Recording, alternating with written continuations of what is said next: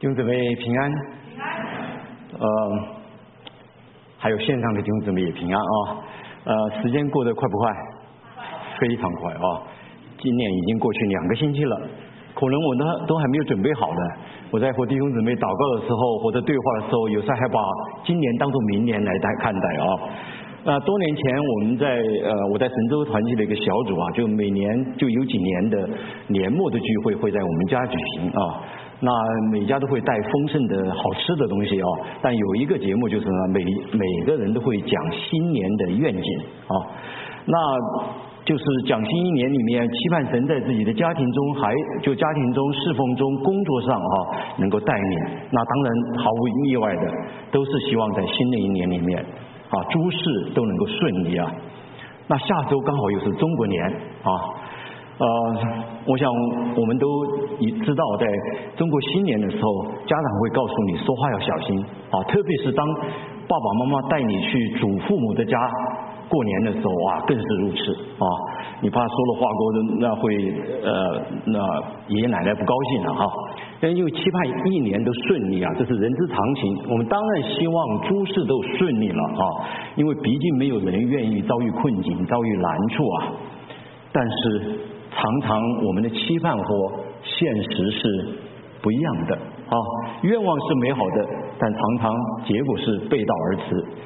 实际上，主耶稣啊，在刚才请问里面告诉我们，他早就清楚的告诉我们，世上有苦难啊，说你们还没有学会翻长老的啊，还没有适应他的讲道方式啊。世上有苦难，但主耶稣他却正面的回应我们，在他里面有平安啊。所以呃，今天我们会再一次回到罗马书第八章啊。那呃，在罗马书第八章一开始，那使徒保罗讲了什么是在基督里或者在圣灵里。那常常这两个短语是可以互换的，是相同的意思啊。呃，那但是呢，非常可惜，有的基督徒信主后啊。他对这个不太明白，什么是在基督里或者在耶稣在圣灵里，所以他还是罪的奴仆，还活在这个律法之下，因为他选择不相信或者不明白什么是基督里，神对他来讲好像是遥不可及的，好像有点像个严厉的父亲，成绩考好了奖励，考不好怎么责罚，所以。生活上仍然是立志行善，由得我行出来，由不得我。所以有的还有些人呢，认为自己达不到神的要求，所以让神非常的失望，最后选择什么放弃，甚至远离神啊，这是非常可惜的。他们是否不知道啊？一个人从最终得到释放，不是得到自由，并不是建立在呃一套行为的准则上，或者一系列的程序上面的。啊，或者呃某种遵守靠遵守某种宗教的仪式系统，所以他们还在努力的挣扎啊，靠自己，结果当然是什么失败。所以我们要知道，我们的信仰是建立在一个人的身上，就是在两千年前那位道成肉身来到世这个世界，为你为我的罪死在十字架被埋葬三天后复活的救主耶稣基督身上。所以，当一个人接受耶稣基督做他的救主和生命的主后，在基督里两件事马上发生。第一，你的地位改变了，你有了一个圣洁的地位，因为在耶稣基督里，你已经得到神的赦免，神看你是完全的，不是因为你在地上啊，或者在你的肉体中，你已经毫无瑕疵了。而是在永恒的国度里，神是透过圣洁、毫无瑕疵的耶稣基督来接纳我们，来看待我们。所以在耶稣基督里面的就不再定罪，这是第一点。第二点，基督的生命进入你的生命中，圣灵内住在你的生命中，使你有一个属灵的生命，是一个属灵的人，或者一个属基督的人。这也是常常可以互相替换的，在圣经里面。所以，随着你信靠耶稣、顺从圣灵、基督荣耀的生命，就开始在你的生命中彰显出来。你不但在世上能活出讨神喜悦的生命，而且越来越能对罪的诱惑说不，越来越那能够胜过罪的那种能力。这就是在基督里，或是说一个顺从圣灵、体贴圣灵的人。也因此因为圣灵的内住，所以我们得称为神的儿女，称呼那位创造天地万物的神为阿巴父。所以，这是我们上两次在分享罗马书第八章所讲到的。如果你不熟悉这点，你还回去可以听。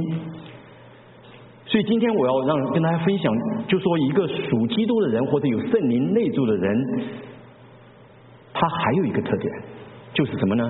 他就坚信，他会坚信，当降服在主基督的权柄下的时候，所有在他生命中发生的事情，都能成就。神在自己生命中的美好的旨意，这是罗马书八章二十八节所讲的，也是刚才我们启英文所读到的。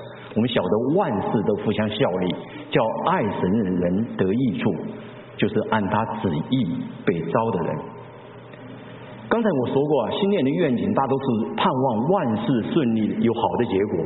中国新年我们用各种的方法去祈福啊，门门窗上啊。都会贴上一个福字，而且还倒着贴啊。所以世人所盼望的幸福，不过是在物质层面的。虽然我们每个人都有物质层面的需要啊，这无可非议啊。但是物质再丰富，我们都知道，那不过是带来短暂的满足。通常所谓的所谓的美国梦啊。是什么呢？有位有一个好的稳定的工作，有健康的身体，有一栋带带着小院子的独立房，有一个美满的婚姻。华人可能还要加上能让自己特有面子，读常青藤大学的孩子啊。如果缺少这些，或者呃没有拥有所有这些，许多人会觉得自己不幸福。但是我们知道现实。尽管有新新新年的那个愿景呢，现实并不总是这样有这样美满的结结局的。即使一个侍奉神的人，同样如此。旧约有位先知耶利米，神呼召他在神的选民国犹大国即将灭亡的时候，成为神的先知。在他四十年的侍奉当中，他传讲的信息。不但在他那个时代没有改变人的生命，可以说连一个人的生命都没改变。作为一个牧者呀，我觉得这是难以想象的。如果我遇见这样的事情，过去两年呐，两年半的时间在疫情当中，嗯，我们就会开展幸福小组的事呃事工，许多的弟兄姊妹也学习啊，在小组辅导当中讲信息。啊，如果对于来到你小组的 best 或者福音朋友，他们对你的信息毫无反应，或者你的传讲见证完全没有影响他们，影响一个人的生命，啊，我想你也会感到沮丧的，啊，感到沮丧的。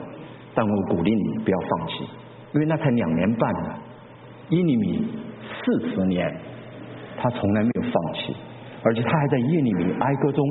唱出了激励他之后的许多，包括我们现在的基督徒啊，一首非常美的诗歌。我们不至于消灭，是出于耶和华诸般的慈爱，是因他的怜悯不是断绝。每早晨都是新的，你的诚实极其广大。实际上，在新约圣经中，使徒们也没有一个通常世人认为完满的结结局。即使活得最久的使徒约翰也经历流放之苦。圣经这么真实的记载，实际上实际上是有原因的呀，因为我们就活在这个走向败坏的世界当中，因此今天的我们也或多或少会有困境。我就知道我们教会有一位老人家，五十年五十多年来，他都活活在这个身体的病痛当中。我们也知道，今天世界上还有许多的人吃不饱饭，哦，对于我们在美国的人讲，这是难以想象的事情，但却是真正的存在的。上个月，我们教会和 World Vision 世界宣命会配合啊，那个做一个 Choice Program。我们也知道，我们所帮助的那个地区挨着我不一样，他们连干净的饮用水都缺乏。我们也知道，今天在世上许多地方的妇女还在受歧视，甚至还没有办法正常的上学。即使在今天的美国，有些社区是我们华人不愿意去的，因为我们不感到安全。所以使徒保罗在罗马书的八章十九到二十二节，他记载的这个败坏的世界，生动地描述了受造之物在败坏的辖制之下，他的叹息啊，这在罗马书的八章十九到二十二节，我们一起来读这段经文。受造之物切望等候神的种子显出来，因为受造之物。浮在虚空之下，不是自己愿意，乃是因那叫他如此的。但受造之物仍然指望脱离败坏的辖制，得享神儿女自由的荣耀。我们知道，一切受造之物一同叹息劳苦，直到如今。本来啊，神的创造是完美的，没有仇恨，没有邪恶，没有饥饿，也没有战争。当然也没有自然灾害。神说他的创造是好的。那这段经文记载，所造受造之物一同叹息劳苦，直到如今。为什么呢？因为我们的始祖亚当夏娃，他们背离了神，选择走他们自己的道路。实际上，神在他们犯罪之前就警告过他们会有什么样的结果。当然，结果自然就发生了，死亡。邪恶进入了这个世界，大地受咒诅，生命开始衰败，直到如今。但是可能啊，我们也不要过分的去责备亚当夏娃，因为我们也是像他他们一样。以赛亚书的五十三章第六节就是描述我们呐，我们都如羊走迷，个人偏行己路。对，因为人类的犯罪啊，所以就活在罪的辖制下面。所有受造之物都受到咒诅，所以二十一节才说，所有受造之物都受到败坏的辖制。在我自己信主前呢，我是接受的呃进化论，相信所有的一切都是随机的，从无序啊自然的走向有序啊，从混乱走向有序啊。但是这实际上是与事实不相符的啊！这个世界不是变得越来越好、越来越有秩序，而是走向败坏、越来越越混乱。实际上，这与热力学第二定律是完全相符的。热力学定呃第二定律啊，可以用三函数来描述它，就说任何一个系统啊，它是都是很自然的。从有序变为无序啊！我给你举个例子啊，不管你家有多大小啊，大小多是是大还是小，它一个自发的过程就就是混乱，除非你花时间去收拾它，是不是这样？哦，所以人类被你神呐，受到之物受咒诅，变为混乱，说玫瑰变得有刺，动物彼此吞吃。地上有了灾难、地震、龙卷风、病毒，更多的基因疾病伴随人类。有一位生物学家，他也据此写了一本书，啊，叫做《退化论》，啊，《退化论》。他用强有力的科学证据证明了，所有的生物都因基因组那种持续积累、微小有害的突变，啊，在不断的退化。自然选择。并不能淘汰基因中的突变，所以人类实际上是不不是在进化呀，而是在不断的在退化当中。今天我们都感受到基因疾病很多的，因为那个 defect 积累起来就会越来越厉害啊，叠加起来。所以从这个意义上来讲啊，耶利米所讲的刚才唱的那首诗歌是真的呀，人类今天能够生存呢，都是神的怜悯。因为所有的受造之物都在受到败坏的辖制，所以在八章的十九节那地方，他说受造之物都在切望等候神的种子显出来，当然就是等候基督再次降临。那使徒保罗在这地方用了一个切望这个词啊。非常生动的描述了受造之物那种迫切的盼望，就好像一个人呐垫着脚尖，引颈眺望那个决斗的双方，那得胜的结果一样。那在二十二节里面，他用了另外一个词“劳苦”，那这个词常常是来描述妇女生产的痛苦啊。我们做丈夫的实际上很难体会妻子的生生产的苦。那在美国，医生是鼓励啊，就是丈夫进厂房陪伴妻子生产的啊，我不知道我们当中做丈夫的有好多少人去进去陪伴过啊。据说有一个丈夫啊，他陪妻子进厂房，那丈夫就按照医生的吩咐爬着和他老婆讲话啊，想安慰一下她，就突然阵痛又来了。那个结果，他太太就抓住那个先生的脖子，就使劲掐呀。那个护士一看不对劲，赶快就把他那个那个产妇的手呃搬开。这时候丈夫已经憋得快晕过去了，吓得连连滚带爬的就跑出产房去了。当然我不知道呃，就说这个丈夫是就妻子是不是故意为之啊？但我知道一件事情，至少他想让他知让他的先生知道他有多么的疼痛。生产真的是非常疼痛的一件事情，但愿在座做先生的多多体贴妻子啊。但是尽管如此啊，许多好，包括一些啊，我都知道一些做母亲的啊，就会说哇，再不不再生了，太痛苦了。但是呢，没有多久啊，你又看见他们高高兴兴的告诉教会，哎，为我怀孕祷告啊。为什么呢？因为母亲期待孩子到来。期盼孩子诞生那种热切的期盼，使他能够忍耐生产的痛苦。一切受到之物也是这样，就是这样的，来期待神子耶稣基督的再来。那时候啊，不光我们有一个荣耀的身体，受造之物也会恢复到起初的创造的美好。当然呢，不只是受造之物叹息，我们当然也叹息，期盼我们的身体得赎。这是在罗马书八章二三节所说的。他说：“受造之物切望等候神的种子啊，呃呃，不但如此，就是我们这些有圣灵初结果子的，也是自己心里叹息，等候得到儿子的名分，乃是我们的身体得赎。”那这里保罗用了一个词“初结”哈，初结果子，就是说你都知道一棵树啊，有了初结的果子，代表丰收要开始了。啊，虽虽然丰收还没有来到，但一定会来到。那使徒保罗这讲这个意，讲这句话的意思是什么呢？就是说，当我们信靠耶稣基督，圣灵就内住在我们生命中，开始使你的生命更新变化，渐渐的有了基督的样式，经历基督的丰盛，比如喜乐、爱、平安、圣灵的能力。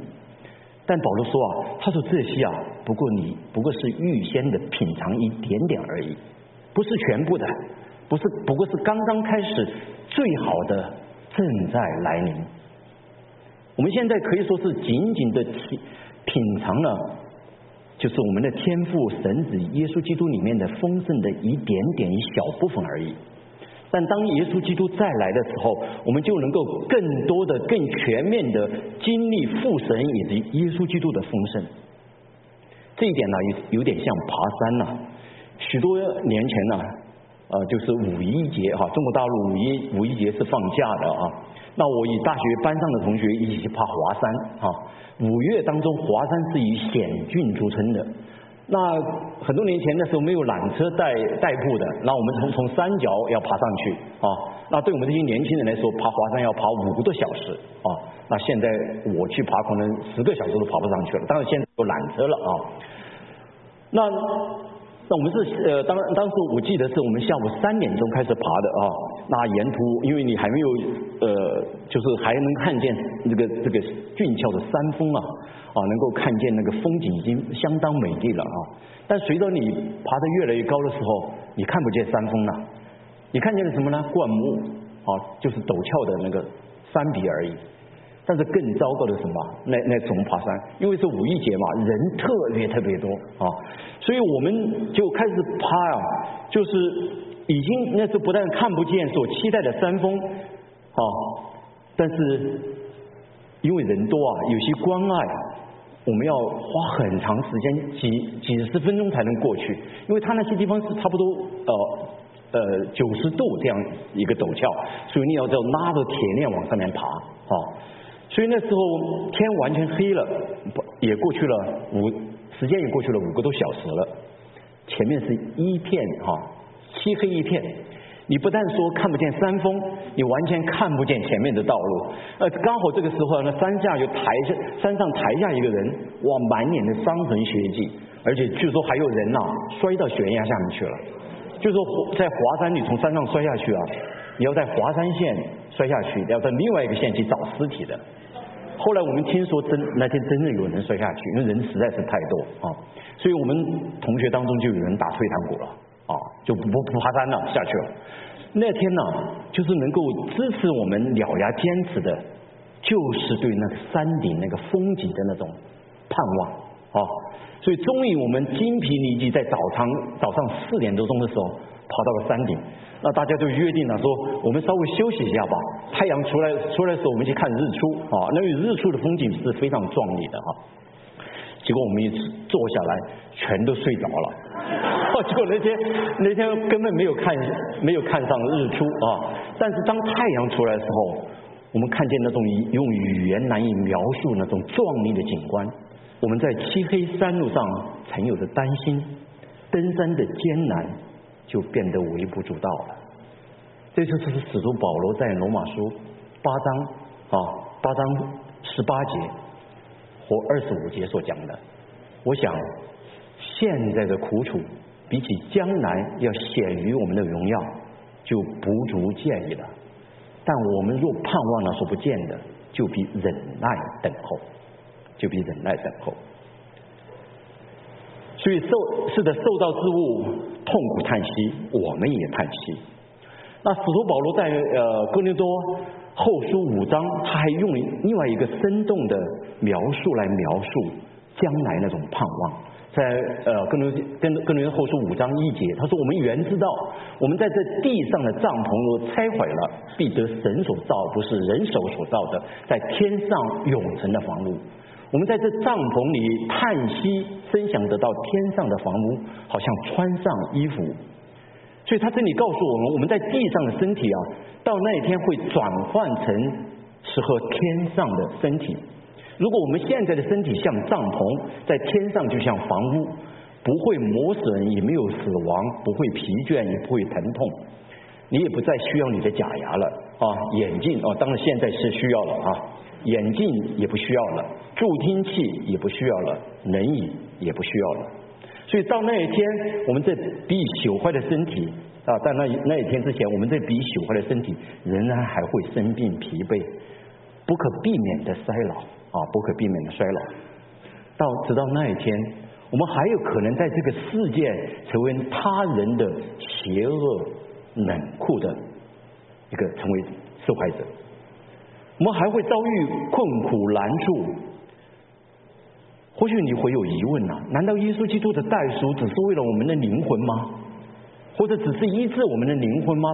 不包含我们的身体吗？当然不是了。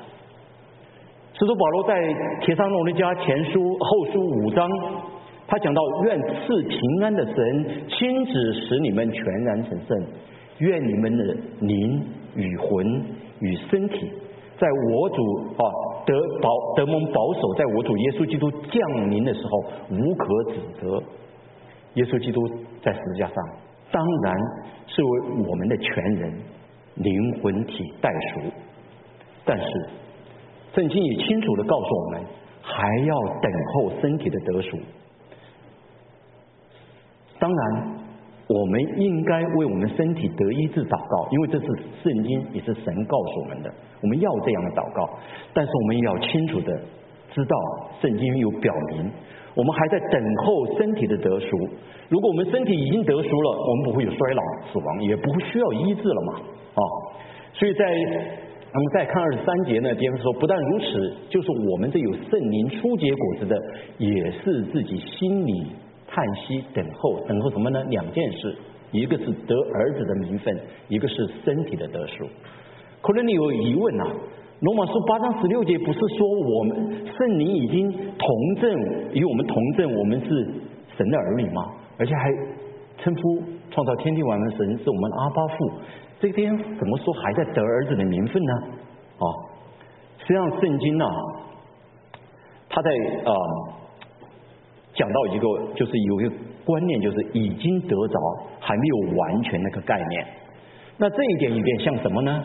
有点像第二次世界大战的时候哈，第二次世界大战的时候，日本帝国是什么时候投降的？八月十五号，啊，就是他的政府的权力全部要释放出来，他无条件的投降。但是实，但是盟军什么时候开始真正的实来实行占领的占领者的权利呢？九月份，啊，九月份，他们要全部占领日本过后，才能够行使那个权利，啊，才能够行使那个权利。这也是为什么，当我们接受耶稣基督做我们的救主和生命的主，主耶稣已经是信靠他的人脱离了罪的捆绑。我们接受耶稣基督基督后，我们也有能力。来胜过罪的辖制，而且有能力对罪的诱惑说不。但是我们仍然会有时会被罪胜过，仍然会对为对付罪挣扎。但耶稣基督再来的时候，当我们得到神儿女完全的名分，我们绝对不会再犯罪。这也是我们为什么我们信主过后会有疾病，会有疼痛，在那一天来临之前。我们都会叹息的，我们为会为时间的飞逝而叹息，为我们的身体的衰老而叹息。所以刚才我讲，我们二零二二年还没有准备好送送别，二零二三年已经两个星期过去了。所以现在可能我们在座年纪像我这个年纪或年长更一点的，你可能对弹指一挥间那种体验就不是一个知识性的，那是真实的体验了啊。所以正因为如如此啊，一个人从中年进入老年了，身体是最容易受伤的时候。为什么呢？因为你还没有意识到，你已经不能你年轻的时候能做的那些动作了啊。但是你的心还在没有衰老呢，还很年轻呢啊，所以常常会受伤。这就所，我想这就是所谓的心有余而力不足吧。我们在座的没有一个人能够逃避衰老，所以我们会叹息啊。我们也会叹息罪如何破坏我们与神的关系，我们也会叹息看见罪破坏那些我们所爱之人的生命，我们叹息为些自称为基督徒的人浪费自己的生命，没有得到神在他们心中生命中所要成就的美好旨意。保罗在八章的二十四节，他就强调了这个事实。说我们得救再不盼望，只是所见的盼望不是盼望，所以还还盼望他所见的呢。我们注意到经文中的那个那个得救是再不盼望，它是说明什么呢？说明这个盼望是因得救而产生的哦。所以当我们接受耶稣基督做我们的救主和生命的主，圣灵内住，让我们呢有了一这种盼望。这是刚才我们唱的首诗歌《眼光》所讲的，心里的眼光。是圣灵的引导所带来的，所以过去在信主之前，我们的眼眼睛看的都是短暂的事物，在信主后，因在耶稣基督在十字架所成就的救恩，让我们这些在耶稣基督里面的属灵的人有了属灵的盼望。这个盼望不是靠肉体的眼见，而是靠心灵的眼光，有圣灵的引导。所以受造之物痛苦叹息，我们叹息。忍耐等候，圣灵也叹息。这是在罗马书八章二十六节所讲到的。这个地方说，况且我们的软弱有圣灵帮助，我们本不晓得当怎样祷告，只是圣灵亲自用说不出来的叹息替我们祷告，鉴察人心的，晓得圣灵的意思。因为圣灵照着神的旨意替圣徒祈求。那正在经文教导我们呢，当我们不知道如何祷告的时候，圣灵会说用说不出来叹息为我们祷告。弟兄姊妹啊，我不知道在你的生命中是否曾经有这样的一个时候，你不知道怎么祷告。至少我有这样的时候。当走过人生的死因幽谷的时候，你当着的祷告已经做过了，当该讲的话也讲过了，你真的不知道还要怎么祷告。还要怎么样？该向神来倾诉。但是这段经文是极大的安慰，因为你知道，除了弟兄姊妹还在为你代祷以外，圣灵正在用说不出来叹息为你祈祷。二十七节说，鉴察人心的，晓得圣灵的意思，因为圣灵照着神的旨意替圣徒祈求。弟兄姊妹，你知道这句话的意思吗？如果圣灵是靠着神的意思在替我们祈求的话，也就是说，这件祈祷的事情一定会发生，因为那位神是掌管天地网的神，也是掌管所有他儿女生命的主。当然，那个发生的事情一定是我们最需要的、真正需要的，但是不一定是我们要的。这包括从神而来的祝福，也包括神迹奇事，但是也可能包括试验、困境。是的，作为基督徒，我们并不是在所有的事情上都能得到我们所期盼的结果。但是罗马书的八章。二十八节说，我们晓得万事都互相效力，叫爱神的人得益处，就是按他旨意被招的人。这里的万事当然就包括那些使我们没法开心的事情，那些我们不期待在生命中会发生的事情。但是我们晓得神的意念是好的，所以当我们降服在他面前，无论是什么样的事，即使你看来是如此的糟糕，但我们相信。神的意念是好的，神要在我们生命中成就他永恒的美好的旨意。可能你会问啊，万事包不包括罪呢？我需要澄清一点，每一个人，你和我，我们犯罪都会有犯罪的后果，所以作为神的儿女，绝对不要轻易犯罪。但是当被罪胜过的时候，只要我们谦卑人来到神面前认罪悔改，从过犯中学习，而不是离开神，而是转向神。是的，神也会用我们的过犯、我们的失败，成就他在我们生命中的美好旨意，使我们得到属灵的益处。正因为这样，所以我们会为一个罪人的悔改欢呼快乐，我们会为自己生命中的每一次得胜欢喜快乐。有时候我想啊，我们生命中发生的这些各种各样的事情，好的不好的，有点像一道呃佳美的呃，就是那个什么啊一个佳美的食物啊，佳美的食物。就是那些发生的事情，就像制造那个佳美的食物的呃各种的食材啊。我想我就用我熟悉的麻辣豆腐作为比 呃比比喻吧啊。那做麻辣豆腐你需要什么？豆腐当然是必须的啊。呃，肉馅儿啊，豆瓣儿啊，还有豆豉，嗯，还有什么花椒、姜啊等等。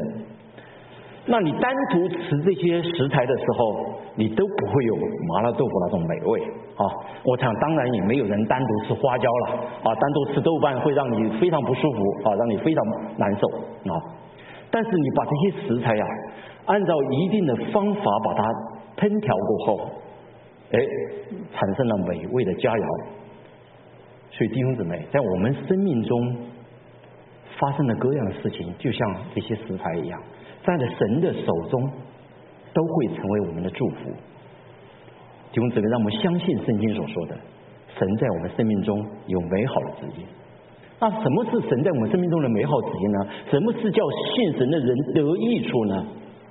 就是神要使我们的生命更新变化，使我们更像基督。这也是今年我们教会的主题，就是长成基督的身量的那个内涵之一。啊，我们来看八章二十九节的经文，那个地方说，因他预先所知道的人，就预先定下效法他儿子的模样，使他的儿子在许多弟兄中做长子。那个重点是效法他儿子，你不要把那些预先呐、哈预定呐那些神学神学那些术语哈，把你 distract 哈。重点是效法他儿子的模样，那就是神在我们每个身上。人身上的美好旨意，所以耶稣是初熟的果子，是榜样。所以当我们每一天或者在困境中，我们谦卑来倚靠他的恩典，我们就会逐渐的成为他的样式。所以使徒保罗在罗马书的五章三节说啊，也是刚才我们的写音经文也读到啊，在患难中也是欢欢喜喜的。上我第一次读这句话的时候，我说我说这个话太高调了吧？怎么会这样说呢？像保罗不是高调啊，这是他生命的经历啊，因为他的生命中就经历了许多的患难，因为患难生忍耐，忍耐生老练。什么是老练呢？就是属灵生命的品格。但是患难如果没有神呐，并不能成就给你带来益处的。一个不认识神的人，患难有时候只能带来抱怨、苦读，或者逃避逃避另外一次你认为运气不好的经验而已。但是使徒保罗说，他生命更新变化，老练生盼望，盼望不至于羞耻，因为所赐给我们的圣灵将神的爱浇灌在我们心里。所以，作为基督徒，我们能够在患难中欢喜，至少可以有三点啊。首先。能够在患难中欢喜，是我们相信神能够使用我们生命中发生的所有的事情，特别是困境，让我们能够成为，让我们更有基督的样式，让我们更有爱心，更有恩慈、良善，更加温柔、节制，更有信心、忍耐、喜乐、平安。一句话，像我们更像基督。那第二点啊，第二点就在患难中仍仍然能够欢喜的原因，是因为相信神。啊，相信神人在掌权，在我们生命中中掌权。我们读约伯记的话，你从约伯记中就可以知道，没有一件在我们生命中发生的事情是神不知道的，也没有一件在我们生命中发生的事情不是神所允许的。第三点，我们能够在患难中欢喜的原因，是因为我们知道神的意念是好的。即使神允许困境出现在我们生命中，他的动机是爱，而不是愤怒，是为了让我们得到属灵的好处，是为那为了让我们的生命成长，使我们更有基督的样式。圣经中有位人物，那位从奴仆成为古埃及王朝首相的约瑟，他对这个道理非常清楚。他在他生命中最美好的年华被嫉妒他的哥哥们。卖到埃及为奴，他有足够的理由去仇恨他的哥哥们，他有后来他有足够的权柄报仇雪恨，但是他选择了承认神的主权，从神的眼光来看待他所遭遇的痛苦与困境，所以后来他对他的哥哥们说：“从前你们的意思是要害我，但神的意思原是好的。”要保全许多人的生命，成就今日的关系。愿神跟我们每一个人都有这样的眼光，能够看见神的旨意的美好。那这段经文啊，也告诉我们，就是我们要能够理解在患难中欢喜快乐哈，有个非常重要的重点，就是我们必须要来降服在神面前。就像约瑟一样，即使生命中的不公平、不公正，神也会来用来成就他美好的旨意。但是另外一方面呢，反过来，如果你靠肉体活在对神、对人的苦读和抱怨中不能自拔的话，你绝对不可能从困境中获得属灵的益处，一个也不可能明白神在你自己生命中的美意。所以弟兄姊妹，神要使用在我们生命中发生的任何事情。来完成他在我们身上的美好的旨意，但是前提是我们必须完全的降服。什么是降服于神的主权呢？就是放弃你自己的权利，这可能是放弃你所渴望得到的快乐，放弃你渴望得到的称赞，放弃你渴望得到的公平，放弃你渴望。你自己要走你自己的人生路，放弃渴望按自己的意愿做的事情，放弃你的习惯，放弃你渴望的报复，放弃让自己沉浸在苦读或对人的怨恨中。但唯一不能放弃的是什么呢？神对你的呼召，对神的来服侍神。来到神面前，得到他的安慰，得到他的帮助，圣灵会引领你。在上耶稣基督，我们爱我们的主，他不是就是这样放弃了吗？在实际上，他为你为我，甘愿倒空自己，放弃他的权利。在《铁上路的家前书》五章十八节有这样一一段经文：凡事谢恩，因为这是神在基督耶稣里向你们所定的旨意。那凡事谢恩，而不是这个地方可不是讲有的是谢恩啊。这可以说是一个属基督的人或者一个属灵的人的信心的宣告。宣告什么呢？就是神他是我生命的主，他掌管我的生命，也坚信神叫万事互相效力，使我们得益处。即使有些时候我不能完全理解为什么这样的事情发生在我生命中，啊，我也看不到这个事情有什么一点点的好处对我。呃，我女儿小时候啊。他非常喜欢我举高啊，不但是举高啊，是抛起来啊啊，把它抛向空中，然后再接住它啊。那每一次他都欢快的尖叫啊，要求我要再来一次，再来一次。尽管他在空中的时候，他完全不能掌控他的安全感。我想我是他的话，我会吓得半死啊。但是他是这样的 enjoy 啊，放松享受。为什么呢？因为他完全相信我。我们玩过许许多次，我从来没有失过手。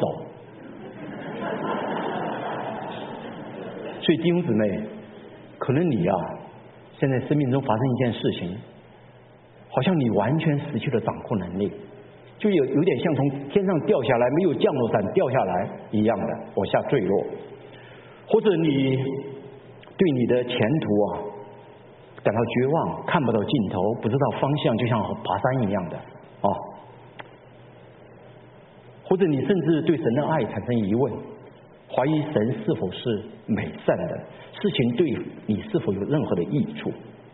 弟兄姊妹，我们仍要坚信神是美善的，他在你我的生命中有美好的旨意，我们要坚信他的主权，依靠他的信实，因为他在你我的生命中过去从来没有失过手，现在。爱我们的主，在你我的生命中也绝不会失手。神过去是信实的，他现在仍然是信实的神，好不好？我们一起来神面前祷告。如果你觉得有需要的，你可以站起来，我们一起来在神面前祷告，愿意把我们生命的主权交给神。我们来经历那位神改变生命的能力，好不好？有愿意这样的弟兄站起来，我们一起来来到神面前祷告，好不好？我们一起来祷告。你愿意的话，就站起来，在神面前说：“主啊，我愿意把我生命的主权交给我。我知道，在我生命中发生的一切的事情都有你的美意。我坚信主过去在我生命中从来没有失过手，将来他也不会失手。我们就请弟兄姊妹都站起来。”好，我们彼此来 support，有些弟兄和姊妹特别需要，我们又为他们祷告。你觉得不需要，我们都站起来，一同来祷告，仰望那位赐恩典的神，在十字架上我们流血牺牲的救主耶稣基督啊，你是我们的主，在你以外没有我们的好处不在你以外。恩主啊，我们感谢赞美你。因为尽管你没有应许天泽长难，你也告诉我们世上人有苦难，但是主啊，你告诉我们在你里面有平安，因为你已经胜过了这个世界。主，我们为玫瑰有刺感谢你，我们为天择长难感谢你，我们也为雨水感谢你。主，我们生命中的高高低低，我们都感谢你。